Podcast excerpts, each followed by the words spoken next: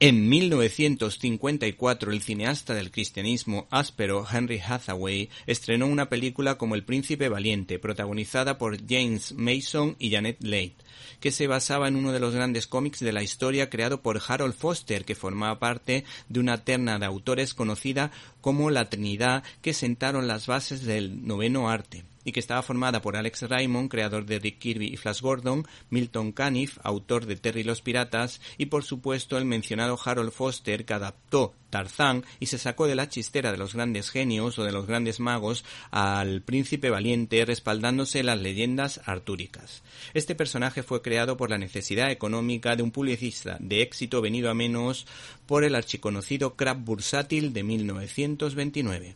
Este artista inauguró en 1937 el género medieval de manera sobresaliente y que en cada parte del mundo pues recibió un nombre. Por ejemplo, en Alemania, Heinzen Herz, Corazón de Bueno. En Italia, El Príncipe Valentino.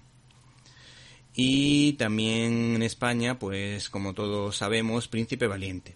Este autor canadiense, nacionalizado estadounidense, llamaba a su protagonista Hal, lo que guarda ciertos paralelismos con su diminutivo Hall, ya que este personaje presenta una cantidad ingente de elementos biográficos en una obra que lleva 80 años en funcionamiento y en buena forma. Así nos podemos encontrar con un príncipe valiente que ama la naturaleza, la caza y la pesca, los valores de la familia unida pero con momentos de crisis y escapadas con su amigo Sir Gawain, que solía poner la nota cómica en un tebeo donde siempre había un hueco para el drama.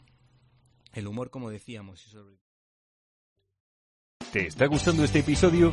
Hazte fan desde el botón Apoyar del podcast de Nivos. Elige tu aportación y podrás escuchar este y el resto de sus episodios extra. Además, ayudarás a su productor a seguir creando contenido con la misma pasión y dedicación.